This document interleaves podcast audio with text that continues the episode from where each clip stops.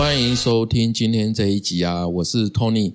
上一集呢，我们讲的方法虽然说是用在反击，但是呢，其实它是一个原则啊，一个基础原则而已啊。那这个原则呢，是中性的，没有好或者是坏，所以把它咀嚼一下。那我发现呢，它同样也可以用在夸奖别人哦。比如说，女生到男朋友的妈妈家里吃饭，第一次的时候嘛，因为想要讨好男生的妈妈，但是不知道怎么称赞妈妈哦。妈妈煮饭嘛，想要称赞妈妈料理很棒，那怎么样才是恰到好处的称赞呢？那你可以这样讲哦，啊，真的好好吃啊，跟我最爱的餐厅做的一样好吃。为什么要说跟我最爱的餐厅做的一样好吃呢？就是如果你说做的比我最爱的餐厅还好吃，那就太夸张了。一样好吃的话，听起来就诚恳一点。那如果对方家长是开餐厅的，诶，不要以为这个几率很小。台湾做什么的最多？做吃的最多。那你就可以说哦，还记得上一集的万用句吗？不要嫉妒我，不要太羡慕。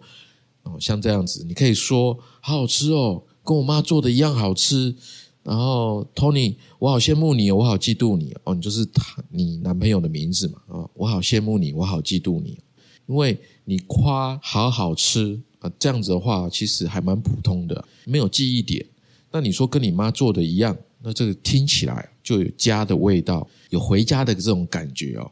如果你是住外面的，那也许你可以接下去话题哦，接下去聊天哦，随口说自己住外面，然后很久没有在家吃饭，你可能是北漂族嘛，那很久没有吃到妈妈做的饭，那这样子呢，呃，也可能会激起对方妈妈哦，男朋友的妈妈想要照顾你的心啦，就是常常叫你去吃饭啦，那很快了，这样子妈妈就会把你当自己人。我就不会把你当做那个抢走宝贝儿子的敌人。那这是一个简单的分享了。那这些方法呢，其实都是实战累积起来的。虽然说不见得百战百胜啊，但至少呢，别人要来惹你的时候，他会先考虑一下后果。那当然，如果对你酸言酸语的是主管啊、老板啊。我会建议啦，就是多加一点柔软跟幽默的润滑剂，这样会让场面呢稍微轻松一点。听起来呢有点像玩笑话，呃，不然硬碰硬的话，它还是有后果需要承担啦。那当然，这个言语之间的尺寸哈，这个拿捏其实很难解释，它就是一种化学变化，人际关系之间的一种很微妙的感觉哦。总之就是一句话。你要跟对方沟通，你要先了解对方是怎么样的一个人啊，这个是最好的策略。如果以职场上面来讲哦，那就是他的性格、他的实力哦、他的工作能力、他的职位、他的工作的绩效，还有他跟谁的关系好，我们必须要先掌握清楚。那这个就是局势哦，这个就是办公室的政治。如果你希望有一天要当上主管或者是更高的位置的话，你的工作战绩、你的工作实力哦，那只是一个考虑的条件而已。那其他的就是说，办公室政治你怎么搞好这些人际关系是非常重要的。那这时候你就要从基层的部分，从职员的这个角色去学会看到人际关系的局势。我觉得这是很重要的。我觉得这个比会说话还重要。因为呃，我分享的技巧啊、方法，其实都只是心理学上面的技巧层次而已。这个就是说，它是一种技术、一种一种公式或套路的意思啦。就是你要去注意哦，就是市面上其实很多各式各样的课程，教的都是这个层次的东西，啊，就快速有感觉。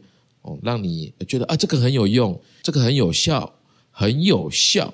哦，大家会注意这件事情，就是大家汲汲营营的生活在这种快节奏的都市里面哦，需要什么都很快，需要什么都很有效，因为不想浪费时间嘛。因为你生活就是很快啊，大家都讲求很有效率啊。久而久之，大家认为这样子就就是对的哦，应该就是要这样子。所以久而久之，我们看什么事情都是要这样子，什么东西都想要快、很准。如果遇到一些呃需要花比较长期的，或者是你发觉呃这个方法没有效、不适用的状况的时候，我们就会转不过来，我们的情绪上啊、压力上啊就会开始去增加。如果你越来越相信快、很准、效率这件事情的话，这个他的情绪上跟压力上的反馈啊，就会整个把你吞噬掉。因为你太习惯什么都要用公式、用套路来解决事情了。我们忘了一件事情，就是我们以人际关系来讲哦，生活中的一个招式、一个技术话术，真的所有人通吃吗？不见得嘛。所以我们习惯用招式的时候，有一天我们就会忘了，或者是根本就不在乎对方是谁、是什么性格、当下是什么心情。哦，或者是这个人他刚刚遇到什么样的事情，然后再跟你讲话，哦，这些通通都不考虑了，只要像机器人一样，一个指令，一个动作，闭着眼睛就可以解决问题。如果太相信套路的话，我们就把人心想的太简单了。人性是很复杂的，每个人都是一个独立的个体，哦，所以。台湾有两千三百多万人，那就有两千三百多万个想法，而且呢，还有人事、实地、物很多的条件影响。如果我们只是表面的去套用这些招式的时候，你就永远搞不清楚对方在想什么、需要什么，我们就会走不进人心。那更可能的是什么呢？更可能就是我们会忘了自己是谁，因为我们变成机器人了。哈，大家都在用同一个招式。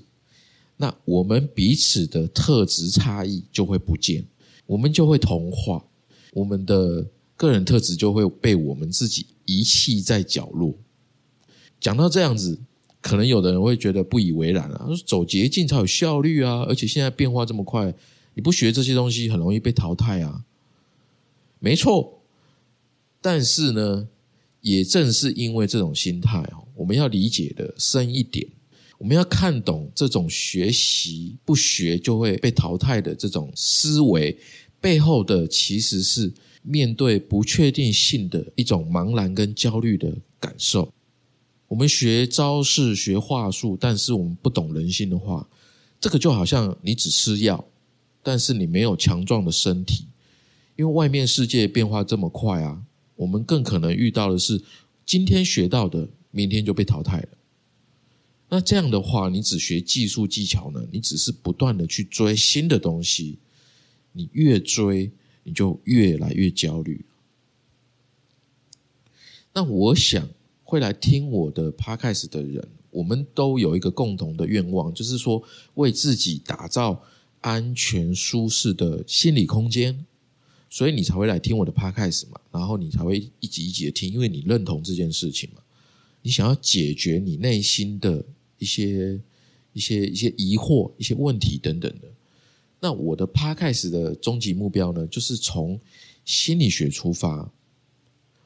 呃，有时候我们会讲心理学的技巧，但是呢，我们更多的是在讲心理学的思维的这种思考方式。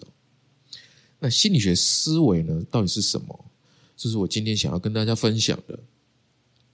它就好像是说，呃，我们不靠吃药，我们靠我们自己去打造一个强壮的身体素质。好，不管发生什么样的事情呢，呃，你就可以比较灵活，然后又从容的去想出办法去解决。呃，这个时代我们当然需要各种技巧嘛，但是技巧的前面就是说，你要先学会这种思维。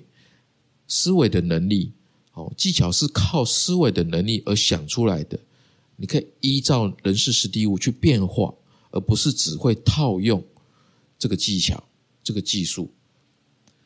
那因为为什么？因为正好这个时代的特征哦，就是你会越越来越多，呃，从来没遇过的新的问题啊、新的挑战啊、新的资讯啊。新的东西会不断的啵啵啵啵啵，会不断的冒出来，你没办法再用以前的经验跟套路来面对这些新的东西。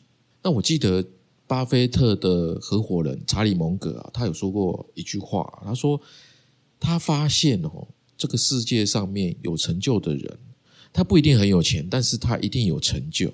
他们都有一个共通点，这个共通点就是说，他们都不从别人的经验去思考问题，哦，去找答案，而是从这个问题的根本上面最单纯的本质中去找出。最适合的问题解决方案，然后替他的这个想法呢去做现实上面的实际的执行推动。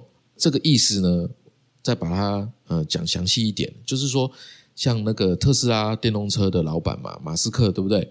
他就是这样子，他就是只从最基本的事实去推算，然后解决问题，创造新的价值。那这个什么意思呢？我举一个例子来解释啊。就是以免还是有人听不懂，譬如说，呃，这个就要讲到特斯拉的这个发展的故事啊。就特斯拉电动车，很多人觉得那个时候啊，在特斯拉推出之前，电动车呢是一个造价非常昂贵的的一个汽车就对了啊。很多人觉得说电动车不可能取代油车，因为电池造价太贵了，而且也不可能降价，这是不可能的事情。但马斯克就不鸟这些人啊，他觉得你们这些专家懂什么？然后呢，他就根本不理这些经验谈哈，专家谈，他就呢在电池，因为大家都讲电池的开发太贵了嘛，所以他觉得哦，一部车的价格要压低成本的话，那电池绝对是主要要解决的事情。所以呢，他就直接哦，他就在电池的开发阶段的时候啊，以前的资料通通都不要。他就把电池的这个构成哦，所需要的物质全部把它分解，然后还原成最基础的材料，碳啊、镍啊、铝啊，还有其他的一些元素等等的。他就从这里开始去了解制造电池的基本事实、基本组成到底是什么东西。他发现，对电池真的造价非常贵，但是呢，他也发现贵不是因为原料，而是因为。人的协作过程，就是这个制造过程的成本太高，他觉得是人的问题。他他发现呢，哎，那这件事情其实可以解决啊，因为人产生的问题就有改进的空间呢。我们只要优化这个部分就好了。所以呢，他就把这个协作的制造过程拆开来，每个步骤一个一个去看，一个一个去优化，然后他就解决成本的问题了。那现在呢？你就看到嘛，特斯拉满街跑，所以后面一堆品牌通通都推出自己的电动车，所以呢，他就是把不可能解决的问题解决，他靠的就是回归到基本事实到底是什么。那心理学思维呢，就是教大家这个部分。马斯克他造火箭也是一样的过程啊，他就是从最基本的事实去推算，然后解决问题，创造新的价值。那这个时代呢，谁有这种心理学的思维啊，谁就能过得好好的、舒舒服服的。那其他呢，如果加上你稍微懂人际关系的运作哦，还有懂一些技巧的运用，然后你有某一个专业在，那基本上你的生活啊，一辈子吃香喝辣了，大家都会抱你的大腿啊。就是说，呃。这个世界上哦，很多事情不是我们想象中的那样，真的哦。所以我觉得心理学思维哦，帮助我去看到一件事情，原来它是有很多种面貌的。就是说，这件事情的参与者有多少？哦，比如说五个人就有五个思维角度，而五个主要参与者，那有没有间接参与者？有。哦，一个人可能间接参与者有两个，那就可能五二得十，那就有十种角度在看这个这个这个事情。哦，所以心理学思维帮助我看到这种这种事情的多种样貌，所以我的思路才可以打开。当我一件事情撞墙了，那我就会开始从其他的角度开始去找找答案，去灵巧的去解决我生活上面啊，我事业上面的各种事情、各种状况。我觉得他帮这种思维真的帮助我很多。那我的 podcast 主要就是在讲这个，就是怎么样去用不同的主题，慢慢的跟大家分享我怎么养出来这种心理学思维的头脑，然后跟大家分享一些有理论的啊、有经验的、有解决方法的啊、有培养的一些练习等等的。那心理学思维呢，就是这个节目的主轴。人家说给你鱼不如教你钓鱼，对不对？但呢，心理学思维哦，不是教你钓鱼，而是跟你分享说，哎，你怎么去养一池的鱼？你钓都不用钓，你一捞就有。听起来有没有很厉害？有嘛？的确是这个样子哦。所以，如果你想要解决生活中还有职场上面还有人际关系各式各样的问题的时候啊，我非常建议说，我们可以从这里开始，就是怎么样去培养心理学思维，看看怎么样从不一样的角度去看到世界万物呢？有哪一些规律啊？它是在看不见的地方默默的运行。那我们看见它，我们就知道我们怎么样去顺流。这样的话，你才知道说怎么去解决以前解决不了的问题。特别是非常多人现在在问的财富啊，哦，财富当然不止钱财啊，而是心灵富裕的那一种渴望哦，那种期望哦。那我觉得在财富达到丰盛之前哦，富足之前。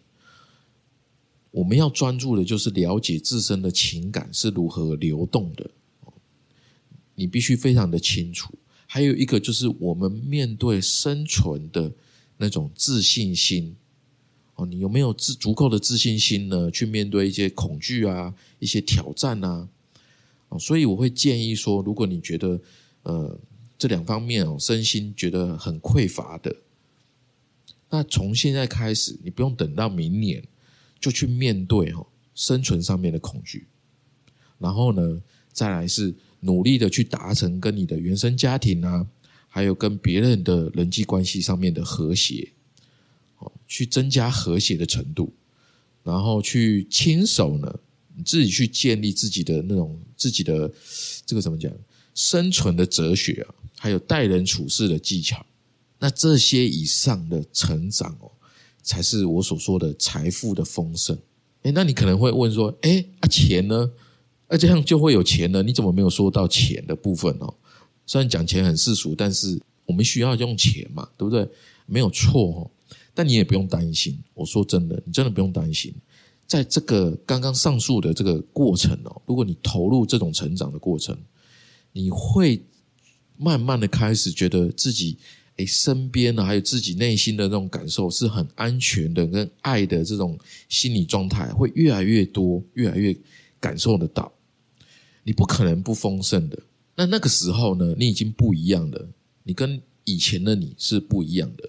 在那个时候，你就会有足够的能量去流动，还会有实际上面的收支的平衡，真的是这样子的。哦。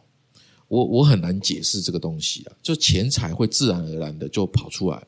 可能你的升官加薪啊，你的工作能力越好啊，然后你有你有跳槽的机会啊，哦，或者是你的副业收入越来越多等等的，你不用担心钱，你去专注做刚刚所说的那些事情，这些东西就会自然而然的啵啵啵啵，它就会冒出来了。OK，这个是真的，只要你去尝试，你就知道是真的。在我的信仰跟我的价值观里面呢。我们每个人的主线任务，来到世上的主要的任务啊，主线任务，就好像打游戏一样哦，已经决定好了。这个是在我们出生前就计划好了。我们生而为人，来到这个世上最重要的目的，就是要记起我们是谁，我们来到这个世上要做什么，主要要做什么，然后要取得什么样的成果。可是呢，我们出生后，接受庞大的社会的熏陶。哦，家庭啊，家族啊，学校、社会等等的这个价值的灌输，我们就很难，因为我们被压在这个下面，我们很难觉察到这件事情。记起来我们是谁，我们很难觉察到这件事情。就好像我们自己有一棵树苗，我们很久没有去灌溉它了，所以它就很渴。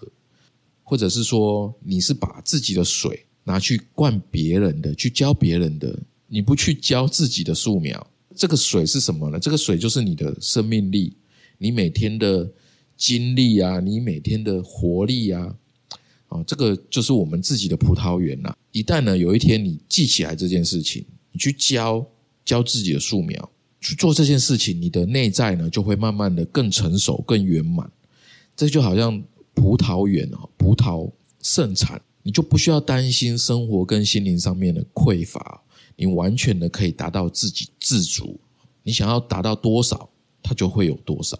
甚至说产量多的话，你还可以拿出来分享给这个世界。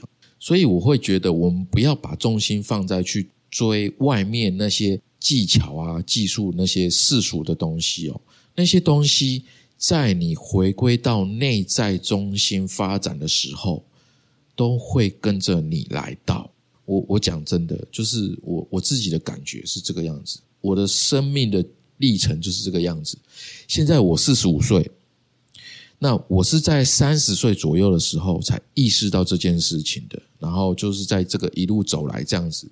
那我想三十岁左右正好是听众你们现在的平均年龄，所以呢一点都不晚，现在起步正刚好。因为三十岁左右稍比较成熟一点嘛，你可以沉下心来，回归到内在的时候，这是一个很特别、很关键、很转折的时候。那这件事情非常重要，回归到内在这件事情，我不想讲的太身心灵了，但是我要说真的，就是回归到内在非常的重要，这个重要性明年会特别的凸显，你会非常的有感觉。我只能透露这么多，我很难告诉你为什么，只有你亲自去让你内在的那个葡萄园那个树苗。去发芽，去开花结果，你才会真正发自内心的知道，它到底对你有多重要，比一切外面的所谓专业啊、技能啊、哦等等的都还重要。你可以自由的发展这个个人事业，呃，就是说把发展内在哦，当做一个只有你能完成的个人事业。它不是抽象，有空在做，迷茫了在走的一个道路，而是你现在就要把你的时间、把你的身心的焦点转到这件事情上面。当然，方法有很多，你可以从心理学啊，从瑜伽啊，从冥想啊，从内观啊，从各式各样的方法，主要呢就是去探索你的内在，去发展你的内在。让你更了解你自己是谁，哦，你你人生的目的是什么？这件事情非常的重要。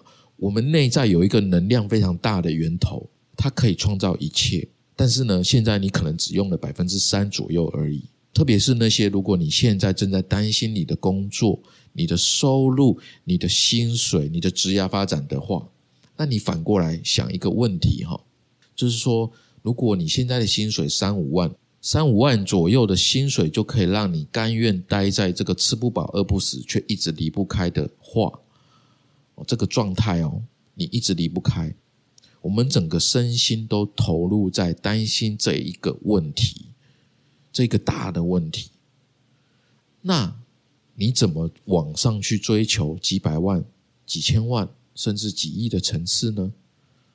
你没办法，这个状态呢？就好像是你有一个小孩子，你自己有一个小孩，但是呢，他被坏蛋抓走了，他被呃关在一个地下室好几年，你每天就是去找他，哦，每天在寻找他的消息，哦，好几年了之后，有一天，这个坏蛋终于被抓了，这个绑架的坏蛋，那你终于找到你的小孩了，关在这个地下室，但是呢，因为关太久，这个小孩子不敢从地下室走出来。因为这个小孩子的身心已经习惯了那种环境，有基本上饿不死的温饱，还有简单破烂的玩具，这些都是他仅有的宝贝，所以他紧紧抓着不放。他嘴巴上说想要自由，想要有钱，过上好的生活，但是当你要带他出去的时候，他就害怕了。他害怕到你都感受到他的那种绝望。你可以马上发现说，哎，这个孩子被洗脑洗得很严重。那这时候，身为家长的你该怎么办呢？怎么办？其实呢，这个小孩子就是你的身心哦，而你就是那个大人，你就是那个高我。我有讲过，高我是觉醒的意思哦，就是属于高度震动的频率，那个是潜意识。你可以去听四十二集。好，那回过头来，我们怎么样去解放这个小孩子呢？我们怎么样把他带回来，重新认识这个世界，重新认识自己呢？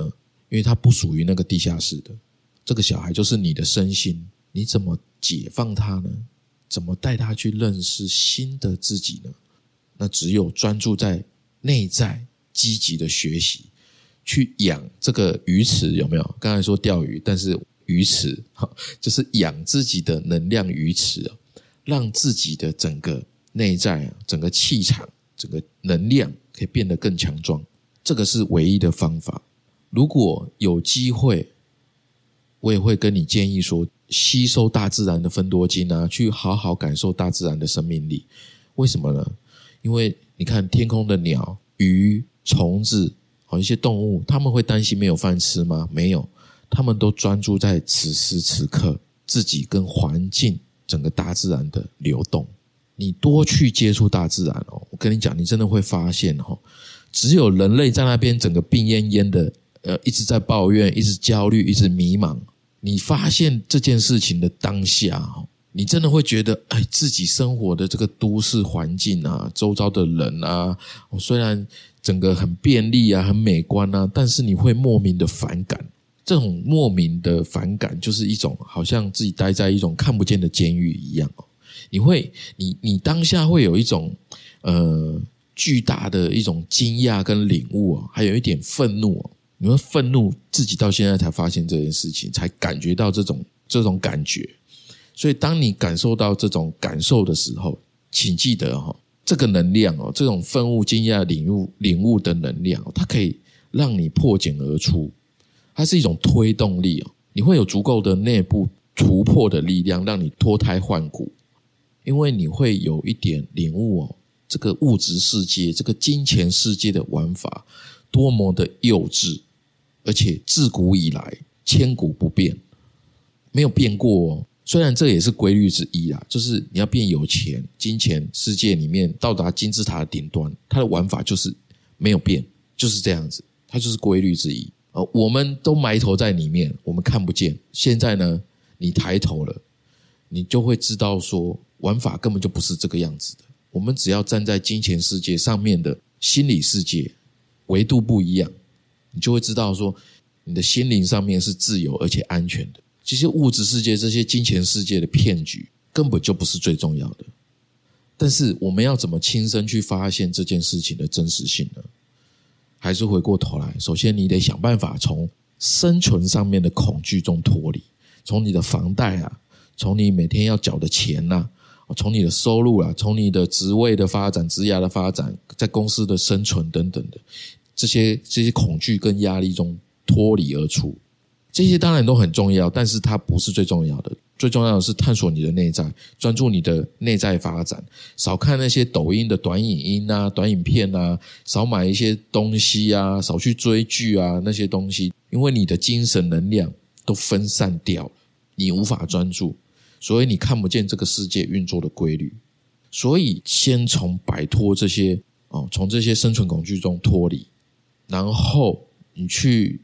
减少那些东西，为什么呢？因为这个世界运作的规律之一哦，就是为你的目标，你唯一重要的目标，去献祭你自己的信心，还有一些欲望，去做出牺牲，表明你的决心。那么你就能够回到原本的规律上面，你内在的探索上面，内在的发展上面，去找回你的能量。然后呢，实际上面的做法就是照四十五级的方式。去操作，至少六个月到一年，你就会看到自己的全新的变化。我没有跟大家干股，没有跟大家讲干话，这些东西都不是很抽象的身心灵，而是很实际的、很实际的概念到操作，我都讲得非常清楚，都放在网络上面，还有文字。如果你想改变你自己，就这么做。今天跟大家讲就是心理学思维啊。怎么发生在我身上，然后怎么样也可以发生在你身上，因为心理学的思维可以让我更全面的看到规律，还有理解这个世界怎么运作的。你这样子才能够看得清清楚楚，好，你看到很多事情的真相，还有能力去分辨好的、烂的、真的、假的，然后呢，你可以去选择要不要去用它，或者是你自己有新的想法，那你就不会被牵着鼻子走，而是你可以选择。哎，当然我要追剧，我还是追剧，但是我可以随时切换。我要讲的就是这个。那我的 podcast 只要你重复听，你一定能够在自己的人生当中找到更多自己的处世之道，还有你自己的解决办法。就算这个时代变化再怎么快了，你也可以很安稳的活得踏实，活得自在。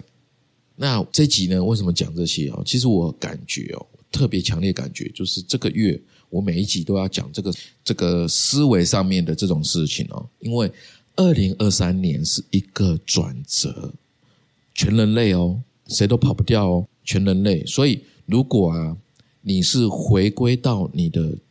内在的话，所有的重心回归到内在探索，去发展你的内在的话，来年你会觉得生活平安很多。我跟你保证。当然我只能透露这么多了，再讲下去太太多太玄的东西，大家会觉得我是神经病。所以啊，不管怎样啊，反正有听到这一集的朋友，今天我是用一个比较聊天的方式在跟大家分享哦。我觉得有听到这一集的朋友，你们很幸运。当然，我也很幸运，机会是我们的，我们比较多机会，我们会更幸福。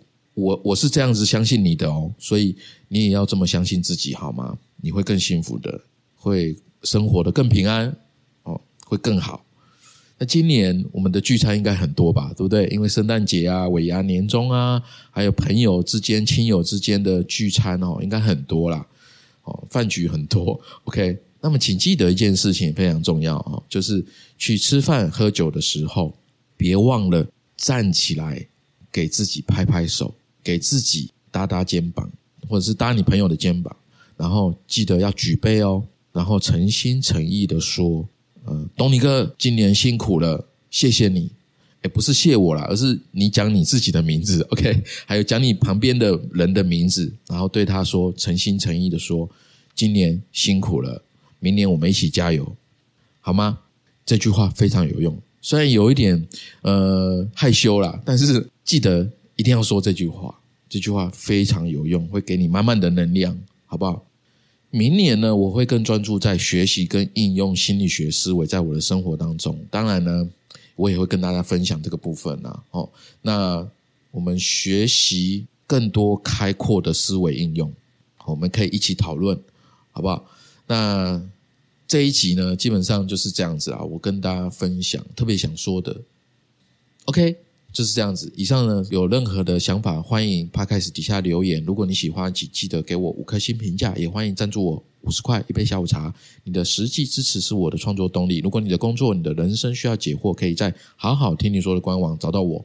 我们今天就到这边，下周三晚上七点，小伙伴们不要错过喽。今天就这样子，拜拜。